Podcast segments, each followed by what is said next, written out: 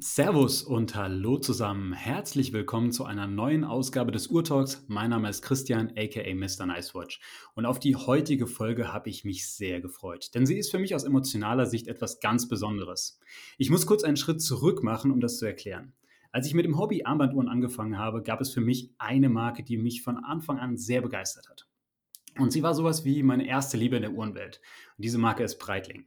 Breitling war und ist für mich lange Zeit auch so das Sinnbild einer Schweizer Luxusuhr gewesen. Und auch heute fühle ich mich zu dieser Marke emotional sehr verbunden und verfolge interessiert, was sich so bei Breitling tut. Und in den letzten Jahren hat sich wirklich auch einiges hier getan. Und Grund dafür ist ein Mann, der aus meiner Sicht zu den einflussreichsten und inspirierendsten Persönlichkeiten der Branche zählt. Seit 2017 lenkt er als CEO und Miteigentümer die Geschicke der Marke Breitling. Und es ist für mich heute eine große Ehre, ihn heute hier auch im Urtalk begrüßen zu dürfen. Herzlich willkommen, Josh Kern. Danke für die Einladung. Herr Kern, erste Frage vielleicht an Sie. Wie geht es Ihnen? Mir geht es sehr gut. Vielen Dank. Äh, wir sind sehr glücklich und Sie spielen sicherlich auf äh, den neuen Aktionär ähm, ein. Mit Partners Group haben wir einen tollen Partner für die nächsten Jahre und äh, wir sind sehr zufrieden.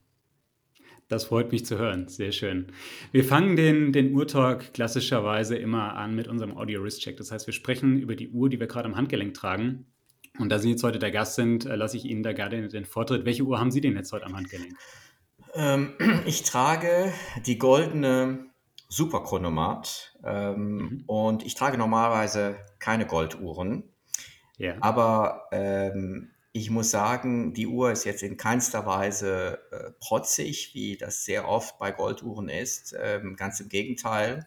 Natürlich merkt man, dass die äh, sehr wertvoll ist, aber durch das Farbspiel dieses Roségolds, das warme Gold mit dem braunen äh, Schokoladenzifferblatt, macht das wirklich eine tolle, sportliche, extrem hochwertige Uhr aus. Mhm. Ist auch eine sehr, sehr schöne Uhr. Ich glaube auch gerade die, ähm, der, ich sag mal, dieser Relaunch der ganzen äh, Chronomat-Reihe war, glaube ich, auch sehr erfolgreich und kam, glaube ich, auch sehr gut an. Ähm, mir gefallen die Uhren auch allesamt wirklich gut. Ich finde, ähm, man hat da einen guten Schritt gemacht und ja, also kann ich, kann ich verstehen, warum sie die tragen. Ja, die Chronomat ist heute mit der Navitimer die, ähm, äh, unser Bestseller. Also die, die, dieses, diese Produktgruppe global, auch die Damen, das Damensegment der Chronomat hat sich extrem gut entwickelt. Da machen Sie jetzt auch schon quasi äh, hier den, den, perfekten Übergang für mich, denn ähm, ich habe tatsächlich jetzt auch gerade den Navitimer am Handgelenk. Aktuelles Modell Navitimer äh, B01, ähm, Manufakturkaliber, äh, 43 mm und ist für mich so die, die Uhr, die mich auch zu der Marke Breitling gebracht hat und die ich nach wie vor einfach unglaublich schön finde. Und immer wenn ich so ein Handgelenk habe, ja, schaue ich drauf und äh, ich, finde es einfach eine unglaublich schöne Uhr. Ich will jetzt heute aber auch gar nicht so sehr viel über, über die Uhr sprechen, die ich jetzt hier trage. Darum soll es gar nicht gehen. Ähm, lassen Sie uns direkt in die Folge einsteigen. Ähm, ich würde gerne den Zuhörern heute so die Marke Breitling und natürlich Sie als Persönlichkeit auch so ein bisschen näher bringen und äh, einfach mal vielleicht so den, den ein oder anderen Einblick äh, bekommen. Und vielleicht können wir einfach mal kurz auch zu Ihnen kommen. Mich würde mal interessieren, wie sind Sie eigentlich allgemein zu dem ganzen Thema Uhren gekommen? Was war auch so Ihre erste Uhr gewesen? Also wie, wie kam das irgendwie zustande?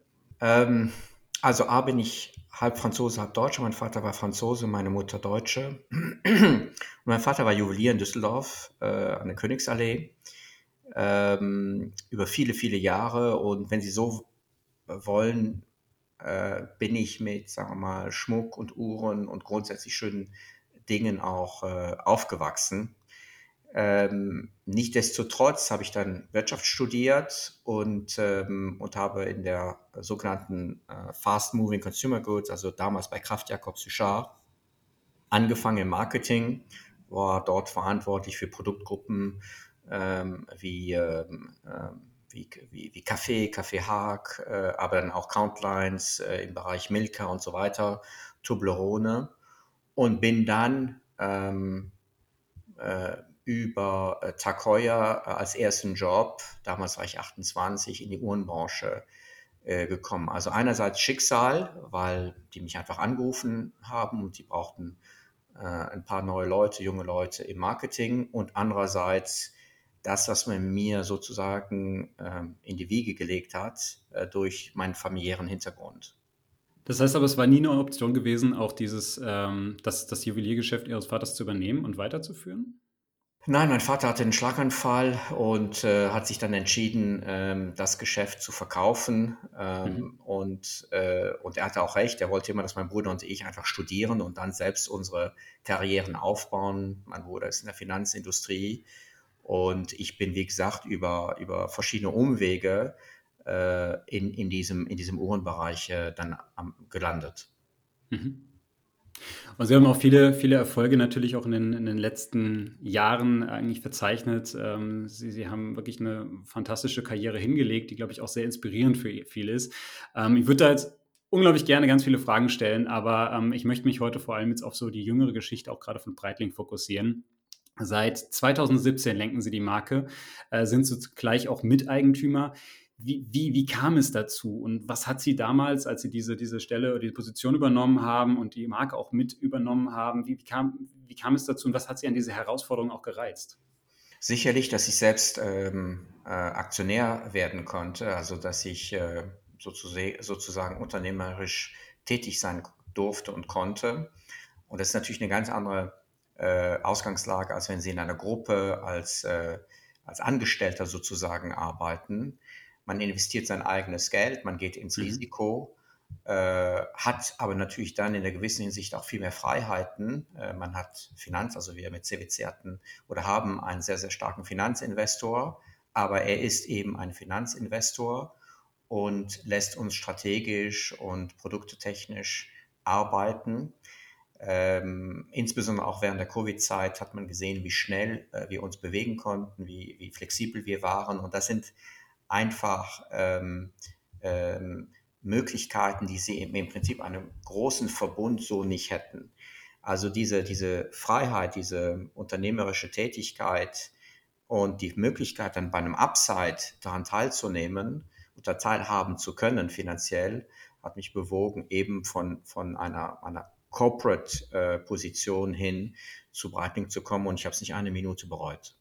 Eine, eine solche Entscheidung oder auch ähm, Miteigentümer einer solchen Marke zu sein, geht natürlich, aber neben den Freiheiten, die Sie jetzt eben auch schon angesprochen hatten und erwähnt hatten, auch mit, mit Risiken natürlich einher. Ähm, weil genauso, wenn, Sie, wenn es das Konzept nicht aufgeht, ist es am Ende auch Ihr Geld, was halt weg ist, ähm, was halt ein bisschen eine andere Position ist als die des einen, eines reinen Angestellten. Und gerade als Sie die Marke jetzt neu übernommen hatten, äh, haben Sie sie, glaube ich, sehr stark auch neu positioniert und auch vielleicht auch die ein oder andere unpopuläre Entscheidung getroffen. Also ich erinnere mich jetzt zurück, damals gab es viele Diskussionen darüber, dass man sich immer mehr auf das alte Breitling-Logo ohne die Schwingen und den Anker fokussiert. Äh, oder auch so Geschichten wie zum Beispiel Navitimer 8, jetzt heute Aviator heißt. Ähm, da gab es, glaube ich, heftige Kritik, gerade so aus den Medien und aus, aus dieser Social Media Community. Ähm, gerade so viele eingefleischte Breitling-Fans haben gedacht, okay, das, das verändert gerade die Marke, wie ich sie kenne, das, das passt mir nicht. Wie sind Sie mit dieser Kritik umgegangen und was hat Sie auch dazu bewogen, Ihren Weg konsequent weiterzugehen? Also gerade auch unter dem oder ja, unter dem Gesichtspunkt, dass Sie auch Eigentümer dieser Marke sind und quasi auch quasi Ihr Geld auch da dann zur Debatte steht, mehr oder minder auch.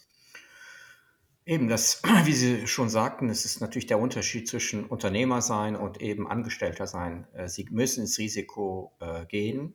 Witzigerweise ähm, habe ich oder habe effektiv jetzt in dieser Tätigkeit bei Breitling ähm, eine viel höhere Risikobereitschaft oder kalkulierte Risikobereitschaft, als ich äh, je haben konnte oder durfte in, einem, in, in, in einer Gruppe, wo sie mehr äh, Abwehr spielen als äh, Sturm, wenn Sie so wollen. Und wenn Sie Unternehmer sind, äh, und das ist wirklich kein Widerspruch, sind Sie, sind Sie viel freier, sind, wie gesagt, gehen in, in, in viel größere, aber noch einmal kalkulierte Risiken und machen wirklich das, von, von dem Sie unter, überzeugt sind. Und natürlich wurde viel kritisiert damals, aber gut, ich war Gott sei Dank schon ähm, 53 und hatte schon einiges hinter mir.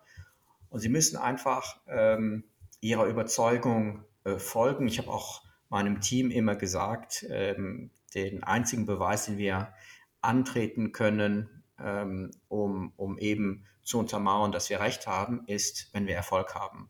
Und der Erfolg hat sich sehr, sehr schnell äh, eingestellt. Ähm, wir haben jetzt im Nachhinein ähm, unsere Umsätze äh, verdoppelt, unsere Gewinne äh, vervierfacht. Ähm, das kann man heute gar nicht mehr vergleichen in der Situation. Wir gehören heute äh, ganz klar zu den äh, Top 7, äh, Top 6, Top 7, Top 8 Marken der Schweizer Uhrenindustrie. Wir haben eine enorme Bewertung jetzt ähm, auch bekommen in, in, im Rahmen dieser neuen Beteiligung. Insofern äh, ist das Einzige, das ist wie beim Trainer, oder? Der Trainer kommt mit einer Strategie, neuen Vision, er wird kritisiert, aber wenn mhm. er dann 4 oder 5-0 gewinnt, dann sind alle still der Erfolg gibt Ihnen recht, ja, es ist richtig, ja. Es ist natürlich beim Sport genauso. Ähm, das heißt also, Sie, Sie hatten gerade eben auch betont, äh, Sie, Sie blicken ja schon auf, auf eine langjährige Erfahrung zurück ähm, aus, aus Ihren vorherigen Positionen. Ähm, meinen Sie, es hat diese Erfahrung quasi ge gebraucht, um dann auch so souverän in, in diesem Amt sein zu können und quasi Ihr Ding auch so konsequent durchzuziehen? Also vielleicht andersrum gefragt, hätten Sie vielleicht vor, vor 10 oder 20 Jahren in Ihrer jetzigen Situation dann anders reagiert auf, auf solche Kritik als heute? Äh, sicherlich äh, emotionaler, mhm. weil es belastet, wenn Sie, wenn Sie Negativkommentare lesen, sei es in Social Media oder in der, in der Presse.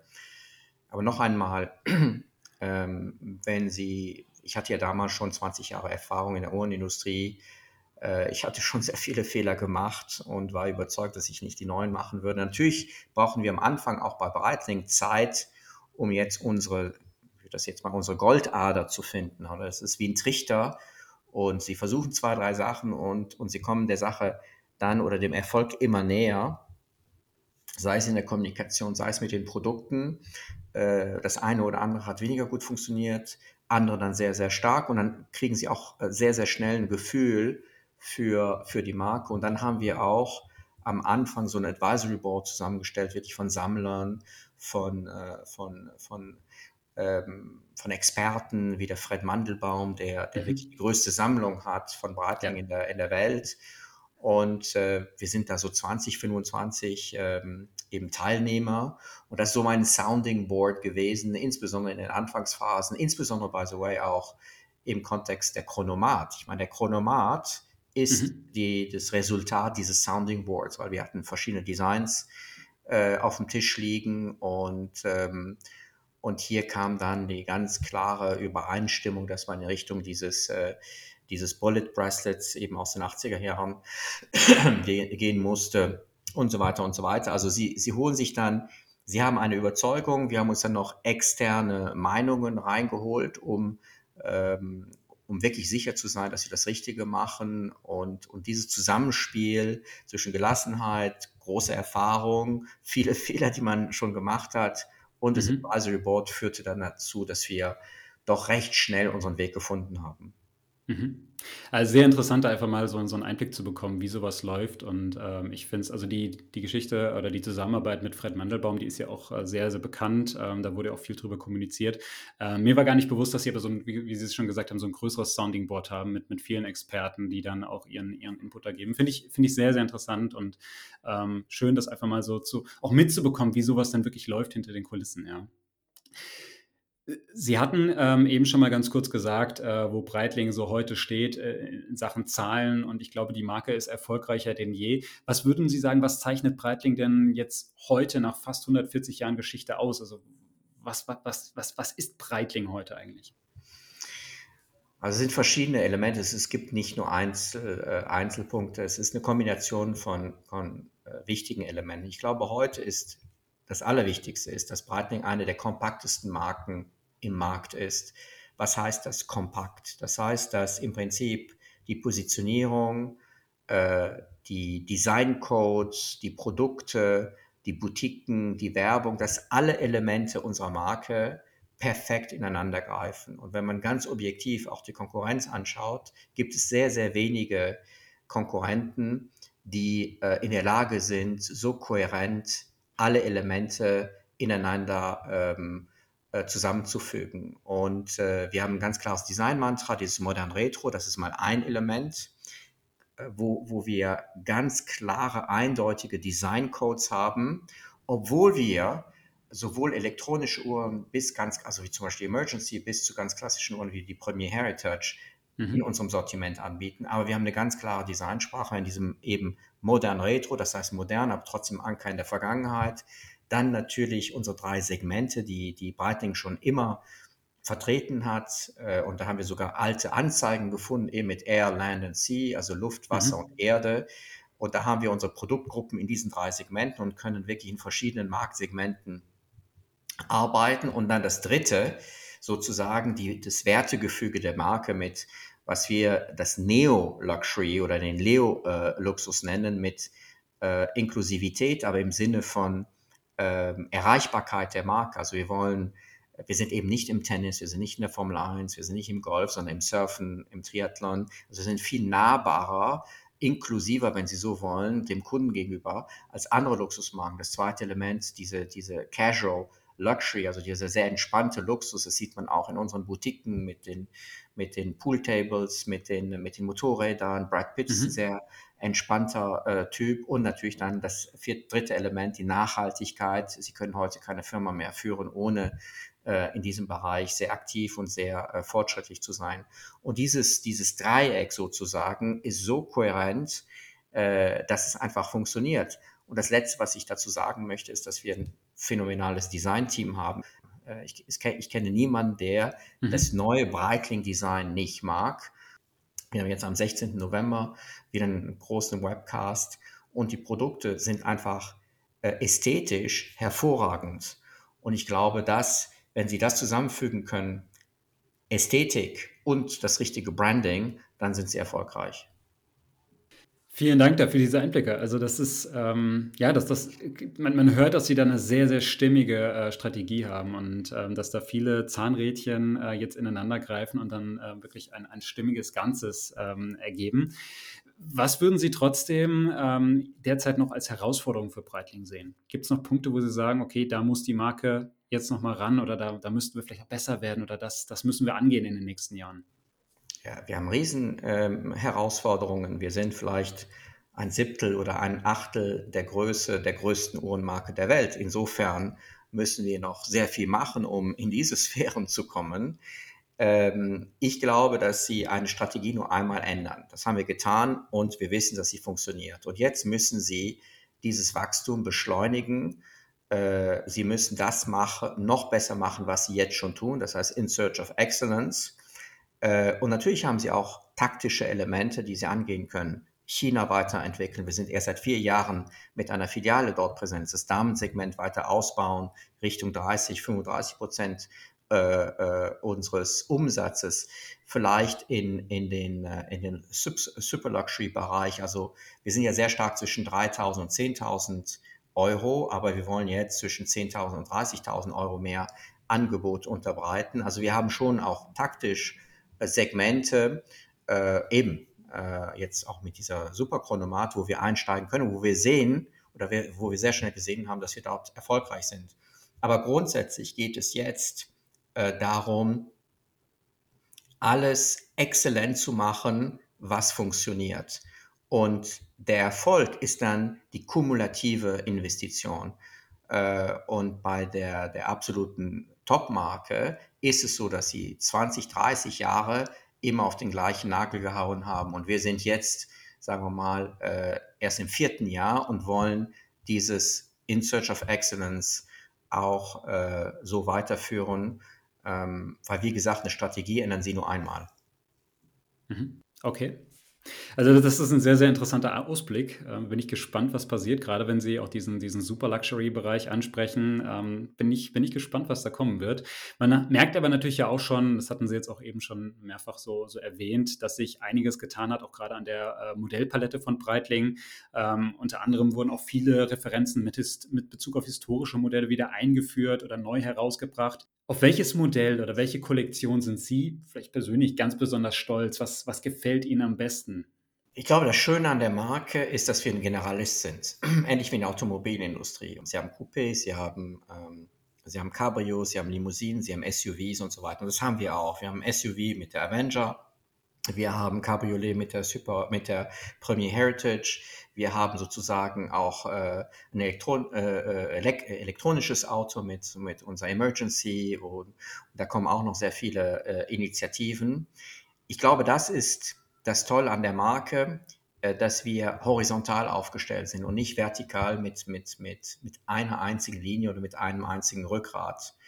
Und deswegen glaube ich auch, dass wir nicht nur Kunden in unserer Marke behalten, die dann zwei, drei Produkte kaufen, sondern durch dieses diverse Angebot auch an neue äh, Kunden äh, gehen können. Und das ist, glaube ich, grundsätzlich auch ein weiterer Vorteil ähm, der Marke jetzt über die klare Positionierung und die Designsprache, wie wir die Kollektion aufgebaut haben. Mhm. Okay. Diese Woche wurden jetzt ganz neu die Aviator Super 8 Modelle vorgestellt, die eine Reminiszenz an, an Jagd- oder Kampfflugzeuge der Alliierten im Zweiten Weltkrieg sind. Ähm, was hat es konkret jetzt mit diesen Modellen auf sich? Ähm, ja gut, die, die Historie liegt natürlich in der AW765, wo wir ja auch eine Reedition gemacht haben vor ein, zwei Jahren, die sehr, sehr mhm. erfolgreich mhm. war. Ich glaube, es ist ein sehr, sehr eigenständiges Design mit der breiten Lünette, mit der Gravur. Äh, das Produkt ist einfach sensationell schön.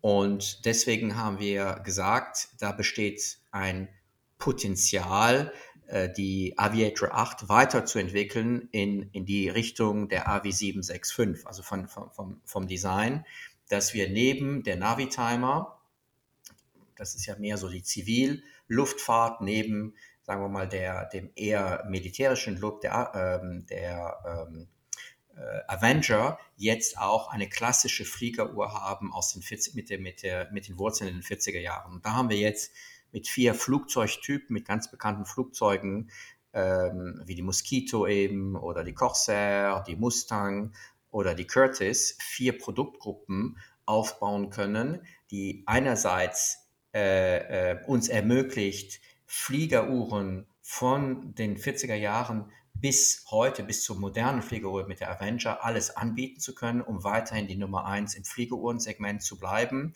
Andererseits auf tollen Designcodes eben der AVI 765 aufzubauen. Und das dritte, äh, mit, über dieses Storytelling mit diesen vier äh, äh, Flugzeugen ähm, wirklich auch digital extrem aktiv und attraktiv präsent zu sein wo wir die, die ganzen Assets aufgebaut haben, also Marketing-Assets, hat sich herausgestellt, dass es das erste Mal in der Aviatik, in der Aviatik-Geschichte der Fall ist, dass alle vier Flugzeuge zusammen in der Luft waren und so zusammen gefilmt worden sind. Und das werden wir in den nächsten Wochen und Monaten natürlich ähm, unseren Kunden ähm, und, und Followers zeigen. Das erinnert ja so ein bisschen an so eine, so eine, ja, wie in der Modebranche, wie so eine, so eine Capsule Collection, so eine, so eine kleine, in sich geschlüsselte Kollektion, die auch sehr, sehr spezifisch auch ein Thema verfolgt.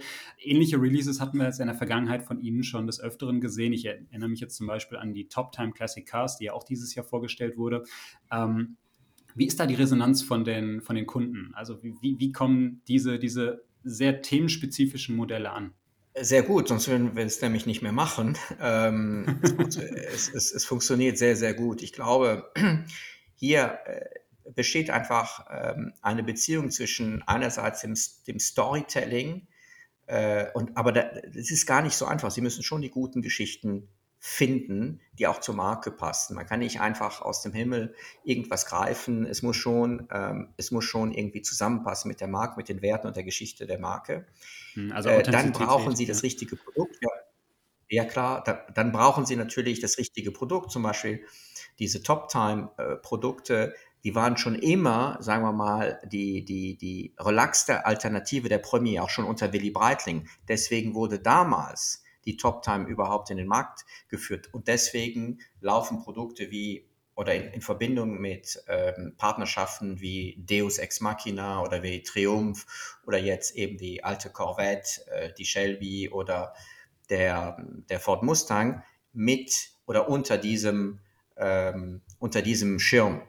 Äh, und das Gleiche tun wir, eben machen wir jetzt auch mit der, mit der Super AV, wo sie ganz starke Stories und wiedererkennbare Flugzeuge äh, haben. Sie hatten wiedererkennbare Autos. Ich meine, jeder hat den Film gesehen, Steve McQueen, Bullet, eben mit dem, mit dem Ford Mustang. Mhm. Äh, jeder kennt Shelby, äh, hat vielleicht auch Ford gegen Shelby gesehen, Ford gegen Ferrari gesehen, ähm, diesen Film mit, äh, äh, und, und, und diese ganzen Geschichten, die Ästhetik sei es diese Autos oder dieser Flieger, mit der Ästhetik unserer Produkte und dem Storytelling, auch da wieder dieses Dreieck, das funktioniert einfach. Und irgendetwas passiert ähm, emotional in den Köpfen der Kunden, dass sie sagen, das möchte ich haben. Und, und, äh, aber es ist gar nicht so einfach, dass das zusammenpasst und dass es dann funktioniert. Ich meine, jede Marke versucht es, aber irgendwie ähm, scheint, sche scheinen wir da den richtigen Ansatzpunkt gefunden zu haben. Ja, offensichtlich. Also man muss ja auch wirklich sagen, ähm, Breitling steht wirklich extrem gut da und auch das, das Feedback der, der, der Kunden ist wirklich gut. Also ähm, ich, ich unterhalte mich mit, mit sehr, sehr vielen Uhrenliebhabern, ähm, wirklich aus aller Welt und ich, ich kriege sehr viel Feedback. Und ich hatte jetzt zu, zuletzt des Öfteren diesen Navi-Timer bei mir auch auf Instagram gezeigt. Und ich habe so viel Resonanz drauf bekommen. Und auch von Leuten, die wahrscheinlich vor ein paar Jahren noch gesagt hätten, naja, Breitling ist eher nichts für mich, ähm, weil das Image passt mir persönlich nicht. Und irgendwie hatte ich das Gefühl, sehr viele Leute schauen plötzlich auf diese Marke und beschäftigen sich mit der Marke. Natürlich ist die Marke unglaublich bekannt, dass das, das sowieso schon. Ähm, aber auch die, die, die Resonanz ist positiver denn je, ist zumindest mein Eindruck. Und da, da, würde mich jetzt auch mal so ein bisschen interessieren, jetzt mal auf diese Zielgruppe zu sprechen kommen. Wer ist denn in Ihren Augen der typische Breitling-Kunde? Gibt es den überhaupt? Also wir wollen ja die coole und relaxte Alternative sein zu den konservativen Marken und traditionellen Marken äh, in unserem Preissegment. Da gibt es zwei, drei Marken, die unsere Hauptkonkurrenten sind, die aber gut oder nicht gut, das spielt jetzt auch keine Rolle, sehr konservativ und sehr traditionell in ihrem Auftreten äh, daherkommen. Und, und wir wollen äh, dort eben eine ganz andere Dynamik reinbringen. Wie gesagt, über unser Image, über unsere Boutiquen und über unsere Werbekampagne, da, da wir einen ganz anderen Auf, Auftritt. Heute kaufen Sie erst eine Marke, dann ein Design und dann ein Werk. Früher war das anders, vor 20, 25 Jahren äh, kann ich mich daran erinnern, ähm, wo ich mit Günter Blümlein zusammengearbeitet habe, ging es wirklich um das Werk. Dann hat man äh, ein Gehäuse gebaut und irgendwann hat man mal über die Marke gesprochen. Heute geht es um ein Lebensgefühl, geht es um Lifestyle und, äh, äh, und die Qualität des Produktes ist eine Conditio. In unserem Preissegment muss alles stimmen. Sie müssen Manufakturwerke haben. Sie mhm. müssen fünf Jahre Garantie haben. Sie müssen äh, dieses New Normal, diesem New Normal entsprechen. Ich meine, heute kauft auch kein Mensch mehr ein Auto ohne ABS, ohne Radio äh, oder was auch immer. Das gehört zum normalen Produkt. Und das ist das, was wir anbieten müssen, die perfekte Qualität. Äh, leider sind aber all diese Aspekte kaum mehr ein Differenzierungsmerkmal. Das Differenzierungsmerkmal heute ist die Marke, das Image, der mhm. Traum, die Emotionen. Und das haben viele äh, in der Branche immer noch nicht verstanden, dass man hier einen ganz anderen Ansatz haben muss. Und ich glaube, das ist auch ein Riesen, äh, das ist auch der, der, strategisch wichtige Grund, warum wir so erfolgreicher sind wie, wie der Rest der, der, des Marktes. Mhm. Also da, da, haben Sie jetzt auf, auf, jeden Fall einen Punkt, ähm, der, den ich unglaublich spannend finde, weil das ist tatsächlich auch eine Wahrnehmung, die ich habe. So die, die Schweizer Uhrenindustrie, die ist an sich schon, das ist schon sehr, sehr konservativ. Das ist schon immer so ein bisschen, da schwingt immer so diese Welt des, des alten Luxus halt irgendwie so mit. Ähm, und wie Sie es eben schon gesagt haben, das New Normal Casual Luxury, das, das ist, glaube ich, das ist eher so dieser Zeitgeist. Und es ist tatsächlich so, wie Sie es sagen, man, man, man kauft ja eine eine Uhr nicht der, der reinen Features wegen, sondern ab einem gewissen Preissegment erwarte ich einfach, dass das genau. alles gegeben ist, ja. sondern ich kaufe dieses, dieses Feeling, dieses Lebensgefühl. Und ähm, ich glaube, genau das ist es, äh, was, was halt äh, gute von vielleicht auch sch schlechten, in Anführungszeichen, Marken, jetzt nicht die Produkte schlecht, sondern aber so die, die Marke, wie sie sich positioniert, äh, guten von schlechten Marken unterscheidet. Die eine Marke schafft es halt eben, dieses, dieses Gefühl, diese, an, an das Handgelenk des Trägers zu bekommen. Und ähm, ich glaube, das, da, da, haben, sie, haben Sie vollkommen recht, gerade auch mit dieser Erlebniswelt, Breitling Boutique beispielsweise. Wenn man da reingeht, man, man taucht in eine eigene Welt ab. Und das, das wird, ich glaube, das wird sehr klar, was, was, was da die Marke ausdrücken möchte. Ja, absolut. Und noch einmal, um auf die Qualität und die Features zurückzukommen. Diese Qualität und diese Features und diese Technologie muss natürlich in unserem Preissegment auch gegeben sein. Aber das ist nicht der springende Klar. Punkt. Noch einmal, es ist nicht der Differenzierungs, das Differenzierungsmerkmal, äh, sondern andere Elemente. Und, ähm, und wir versuchen eben, äh, diese, diese, dieses, insbesondere auch nach Covid, ich meine, wir waren jetzt in, in, in vielen Ländern im Lockdown, die Leute sind da mit ihren Trainingsanzügen rumgelaufen. Ich weiß nicht, wie formell die Welt nach Covid sein wird mit Krawatte tragen und so weiter und so weiter. Und das sieht man auch in der Mode, wie mhm. stark sich das verändert hat. Und, ähm, und wir wollen eben nicht in diesen traditionellen Luxus, nicht in diesen konservativen und sicherlich auch verstaubten äh, Luxus eintreten. Und da haben wir uns von Anfang an äh, auch entfernt, wie gesagt, mit Triathlon, mit Surfen, mit Partnerschaften wie Triumph oder Deus Ex Machina und so weiter. Das sind ganz andere Ansatz, Ansatzpunkte, wie äh, die jetzt von unseren Konkurrenten. Definitiv, also auch das fällt auf. Also Sie hatten es eben schon ange äh, angesprochen, beispielsweise Triathlon. Ähm, das sind oder, oder Surfen, das sind auch Sportarten, die man normalerweise gar nicht so mit Luxusuhr verbunden hat. Wenn man sich das anschaut, normalerweise da verbindet man Golf, Polo und vielleicht Tennissport eher damit. Ja, und das ist, das ist tatsächlich was anderes. Das stimmt, das fällt auch auf, ja. Sie, Sie hatten gerade eben äh, auch schon mal kurz ähm, Corona angesprochen und Veränderungen durch die, durch die Corona-Zeit auch. Ähm, wie hat sich Corona denn auf, auf die Marke Breitling ausgewirkt? Ich frage jetzt vor allem auch so mal im Hinblick auf Thema Vertriebskanäle. Großes Thema war ja auch gerade so im letzten Jahr gewesen, irgendwie alles, alles geht auf Online und weg aus den, oder was heißt nicht weg aus den Boutiquen und Konzessionären, das, das nicht, aber eben plötzlich haben gefühlt viele Marken für sich entdeckt, ach, oh Gott, das will ein Kunden kaufen auch online beispielsweise Uhren. Hat, was waren da so die Learnings von Breitling und hat sich da was verschoben? Okay, da muss jetzt ein bisschen ausholen. Ähm, ich glaube, der Erfolg von Breitling in der Corona-Zeit äh, liegt nicht darin, dass wir jetzt mehr online verkauft haben. Natürlich haben wir mehr online verkauft. Wir haben verdreifacht, vervierfacht, aber wie alle anderen Uhrenmarken auch. Ich glaube, der Erfolg von Breitling in dieser Corona-Zeit war, dass wir in die Nacht geschrien haben. Alle waren ruhig und haben geschlafen und wir waren die einzigen, die extrem aktiv waren. Wir haben im April letzten Jahres die Chronomat gelauncht, das heißt auf dem Peak der Pandemie. Ähm, wir waren ständig äh, in Kontakt mit unseren Kunden, mit unseren Retail-Partnern, mit der Presse. Wir haben ständig Präsentationen gehabt.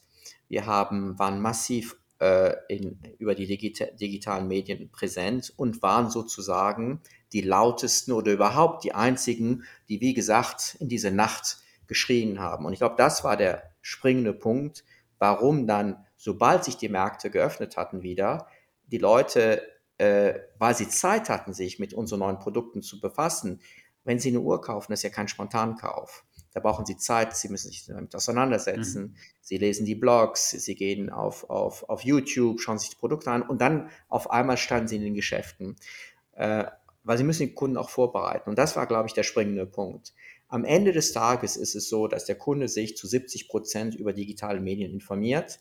Das heißt aber nicht, dass sie 70 Prozent ihrer Umsätze über E-Commerce machen, ganz im Gegenteil. Es sind, wir reden hier über sogenannte Hard Goods im Gegensatz zu Soft Goods, also wie zum Beispiel Lederprodukte, Taschen, Schuhe und so weiter, die man, mhm. die, wo, wo sie einen viel höheren Anteil im E-Commerce haben als bei sogenannten Hard Goods. Warum? Weil sie das Produkt in die Hand, auf die Hand nehmen müssen, weil sie das, das Stahlband kürzen müssen und so. Es ist viel komplizierter. Ich glaube, dass am Ende des Tages wir in der Industrie, wenn Sie jetzt mal sich die anderen Interviews der anderen CEOs durchlesen, um die 15 Prozent sein werden. Ich glaube, das wäre schon ein Riesenerfolg. Aber Fakt ist, dass die junge Generation, Generation Z oder die, die Millennials, immer noch dieses, dieses Erlebnis haben wollen einer Boutique. Und dazu gibt es Studien.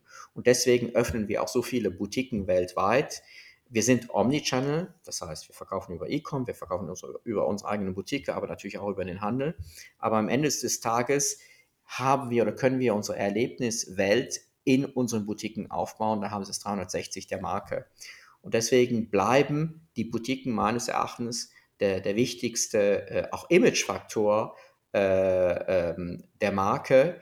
Äh, und, und, und wie gesagt, um, ich kann es nur wiederholen, wir waren wirklich die aktivste Marke während dieser ganzen Zeit. Und das war der springende Punkt, weitaus wichtiger als jetzt das E-Commerce. Okay, das heißt, Sie, wür Sie würden aber sagen, ähm, natürlich E-Commerce ist eine Schiene, aber wird langfristig auch jetzt nicht den, den stationären Einzelhandel, klassisch Retail äh, ersetzen, sondern dieses, diese Erlebniswelt, die, die, die, ist wichtig für den Kunden, Absolut. sondern E-Commerce ist nur eine Ergänzung aus Ihrer Sicht. Absolut, absolut mhm. richtig, ja. Okay. Herr Kern, ich weiß, Sie haben noch viel zu tun, deshalb würde ich sagen, wir, wir, kommen langsam zu Ende. Ich möchte Sie auch gar nicht so lange aufhalten.